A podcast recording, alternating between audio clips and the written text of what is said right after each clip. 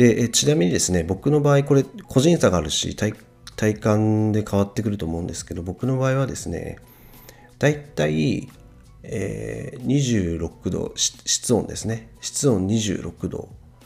えー、中盤から後半26.5度とか26.8度とか、まあ、26度台の時は湿度が60%台後半中盤後半65%から67.8%ぐらいでもまあちょうどいいかなぐらいですね。ちょっと体調によってムシムシすんなとか不快だなって感じる時があるんですけど。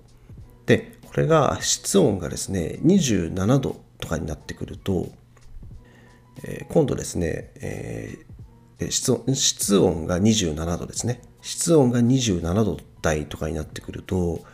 湿度やっぱり60%台後半だとすごくねムシムシするというか暑く感じるんですよ。ほんと微妙な差なんですけどこの不快感をえさっきも話したように以前の僕だったら、えー、エアコンのねリモコンに手を伸ばしてえー、すぐに冷房の設定を温度を下げたりとか風を強くしたりとかするだけだったのがこの微妙な差をまあなんかちょっとこのぐらいだったら違う方法を試してみようかなとかでまあ後で話そうかなと思ったんですけどまあえー、っと冷感シートなんかねアルミプレートとかを足元に置いてみたりとか着ている服がちょっと厚手の部屋着のえっと、半袖の T シャツだったりをちょっと薄手のものに変えてみたりとか。あとですね、えっと、手足に毛細血管が集まってるので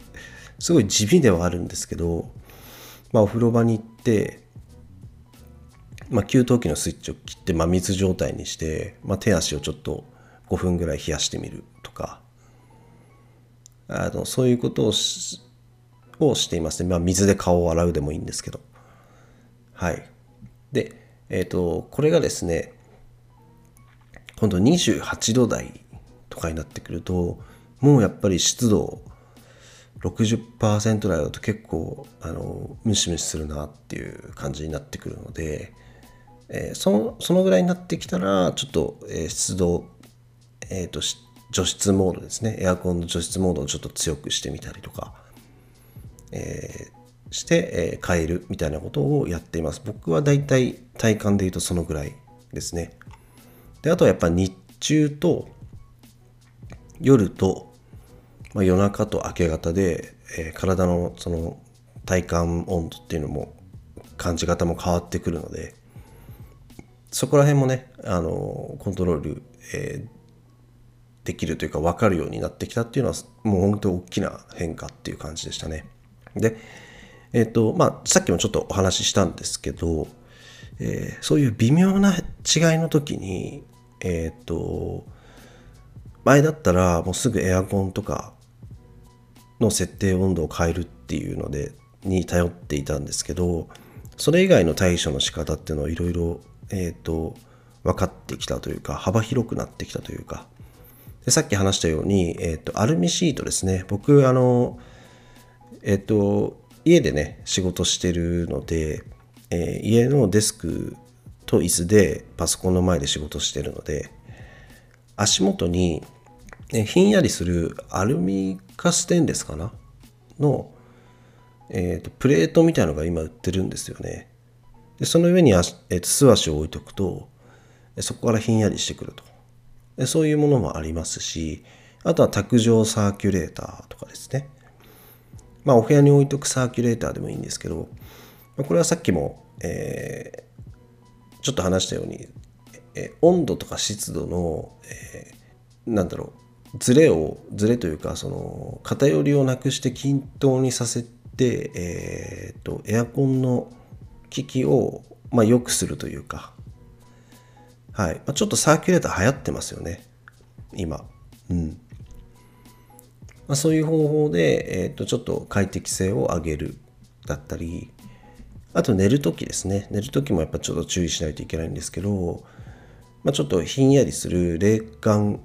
寝具グッズっていうんですか？えそういうのを試してみたりとかえー、していますね。とにかくその何でもかんでもすぐそのエアコンとかに頼っていたんですけどそれ以外の方法を取れるようになったっていうのがすごい大きな変化で,、はい、で逆にですね脱衣所に置いてる、えー、と温湿度計を観察しているとやっぱりお風呂に入る前と直後でまあ当たり前といえば当たり前なんですけど全然やっぱり温度も湿度も違うんですよね。でえーと、締め切ってしっかりぴっちり締め切って、えーと、お風呂入ったりしてるので脱衣所の扉とか、えーと、リビングにつながる扉とかを全部もう隙間が開かないようにぴっちり閉めてやっているのでもうね本当に日によっては90%とかいくんですよね湿度が。そうなってくるとあのドライヤーで髪が乾かないんですよ。びっくりするぐらドライヤーが髪が乾かなくて。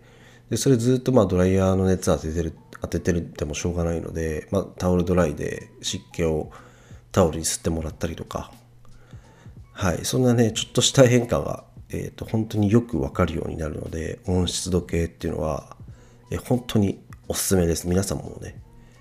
あのそんなに高いものじゃないんで是非、えー、購入してみてほしいなと思いますこのラジオの概要欄にもリンク貼っておくので、よかったらそっちの方もね、僕が、えー、広大さんにお勧めいただいて買ったもののリンクを貼っています。結構在庫切れに今なってるんですけど、はい。で、最後に、えっ、ー、と、外にじゃあなんで置いたのっていうところなんですけど、えー、これもですね、まあ、広大さんが、えーまあ、指摘されていたというか、お話しされていたところで、まあ暑いなとか思ったら窓を開けたりとか、えっと、日中はもう日が差してて暑いけど夕方から夜にかけては涼しい風が入ってくるからとかなんとなくイメージで、えっと、窓を開けたりとかするんですけどその時に、まあ、せっかく日中エアコンのエネルギーを使って湿度と温度を快適な温度にしてたのに夕方になった瞬間に窓を開けるとそれが台無しだっていうのが、えーと外に湿度計を置いとくことによってえー、事前に防げるというか、はいまあ、大抵はそこまで行くと外の方が温度も湿度も高いので、えー、開けない方がいいんですよね夏場は。うんまあ、たまにあの換気とかで、えーと、開けるのは、えー、大事なことなんですけども基本的にはやっぱ開けない方がいいみたいですね。はい。でそれも、えーと、ベランダにある、えー、温湿度計の数値を見て、えーと、決めるんですけどこれはね夏場はまあほぼほぼ外の方が湿度が高いし温度も高いのでうんまあ換気をする時にちょっと開けるぐらいでできれば開けたくないなぐらいな感じですよね。ほんとあっという間に湿気入ってくるっていうのがえ気にするようになってからすごいよくわかるようになったので、まあ、逆に秋とか、えー、そこら辺になったらちょっとそあのー、なんだろう活躍してくれるかもしれないですね外に置いてる温湿度計がはいでそういうことそういうところで、え、外にも置くのが大切ですよって言ってたので僕もあの後もう一個買い足して外に置いています。ということで今寝室とえー、脱衣所とリビングとあと外に今合計4つあります。はい。えー、まあエコハウスとか住宅のと湿気の科学のエピソードをやってから梅雨が終わってで夏今あのど真ん中で、えー、暑い日が続いているんですけど、えー、そういう中で僕が購入したのがいつだろう？5月22日とか。なので大体2ヶ月半ぐらいですかね。ちょっと,、えーと、家に温湿度計を導入して観察してみたっていう、えー、今回はお話でした。これね逆に今度冬秋から冬にかけての観察した様子なんかもあと半年後じゃないな。もうちょっとか。